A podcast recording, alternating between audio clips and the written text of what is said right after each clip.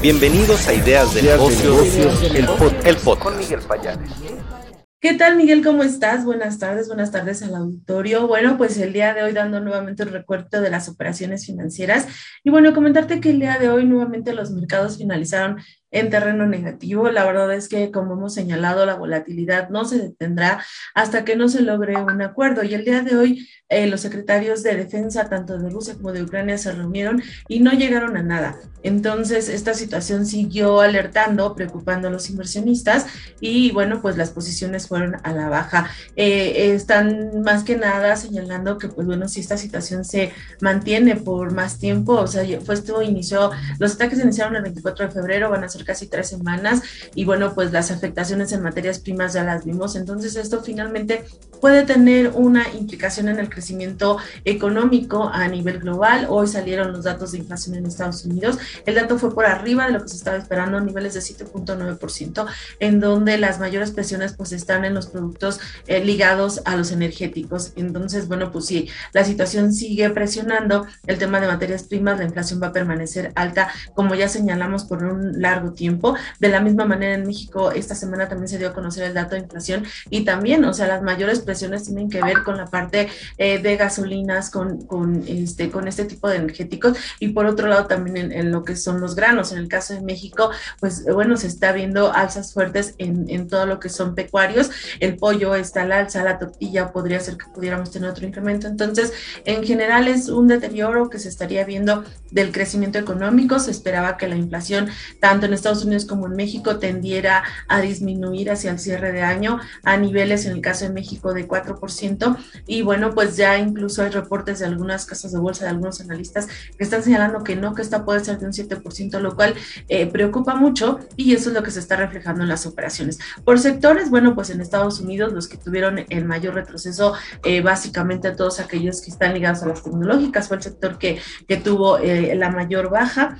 Este, y bueno, pues por otro lado, también empresas como Zoom, como Microsoft, Apple, pues todas tuvieron eh, un desempeño negativo. En el caso de empresas ligadas a la energía, como Chevron y ExxonMobil, estas cerraron de manera positiva, aunque déjame comentarte que los precios del petróleo el día de hoy y desde la jornada de, ayer han detenido su fuerte incremento, básicamente porque se está hablando de que puede haber más producción de petróleo, entonces eso está tranquilizando a los mercados, pero bueno, aún no se ha concretado nada. En el WTI y el, y, y el Brent han subido 14, 15% desde que inició el conflicto, pero bueno, han tenido periodos fuertes de, volatilidad. Y bueno, por otro lado, también el día de hoy el Banco Central Europeo eh, señaló que estaba reduciendo las medidas de estímulo que, que esto iba a terminar a partir del tercer trimestre de este año. Con esto el Banco Central Europeo se está adelantando quizá la decisión que va a tomar o que nos estaría anunciando eh, la Reserva Federal la siguiente semana. Entonces recuerda que,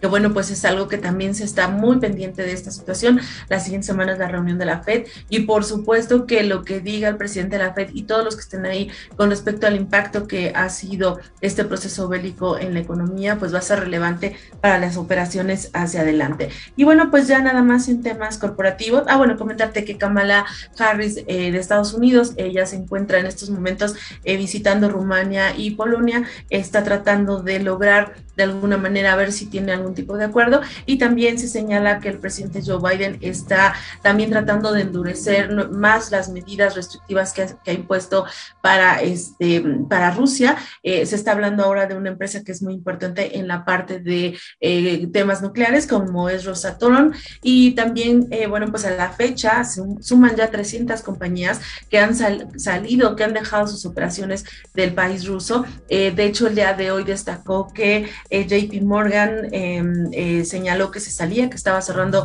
sus oficinas y este y bueno, pues esto también generó ahí un tema interesante en, estas en estas operaciones. Son dos bancos ya, Goldman Sachs y JP Morgan, los que están saliendo de, de, sacando sus oficinas de Rusia. Entonces, bueno, se sigue incrementando esta presión económica o este acercamiento que se le está haciendo a Rusia con el fin de lograr que, que se flexibilice un poco para, este, para terminar con este conflicto. Y te comentaba que ya en temas corporativos, lo único destacable es el día de hoy es que Amazon eh, subió en las operaciones en el mercado, fue la que se distinguió del sector tecnológico y esto básicamente tiene que ver con eh, que anunció un split accionario de 20 a 1, con lo cual esto pues pone un poquito más atractivas las acciones y más accesibles las acciones al, al público, este, y por esa situación el día de hoy presentó un alza bastante importante en el mercado, contrario a lo que hicieron las demás compañías. Y bueno, para el caso de las bolsas en México, tanto el IPC de la Bolsa Mexicana de Valores como el FTSE de Viva cerraron también a la baja con retrocesos de 0.97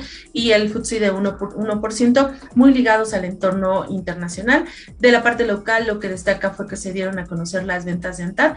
En el caso de, la, de, de las ventas de ANTAD, comentarte que eh, crecieron 13.9% en ventas totales y 11.7% a ventas iguales. Se sigue observando pues un buen ritmo de crecimiento para tanto para las tiendas de autoservicio como las tiendas de conveniencia y este y las tiendas departamentales que participan ahí, lo cual que podríamos hablar de que sigue observándose un consumidor fuerte, pero también no debemos eh, dejar de lado que mucho del incremento que pudieran estar presentando tiene que ver con el ticket y el ticket está relacionado con el precio y se seguramente pues también son precios más elevados lo que estamos observando aquí dentro al interior de este reporte. Y bueno, pues por mi parte sería todo. Que tengan linda tarde, Miguel, y bueno, pues que estén muy bien. Hasta luego.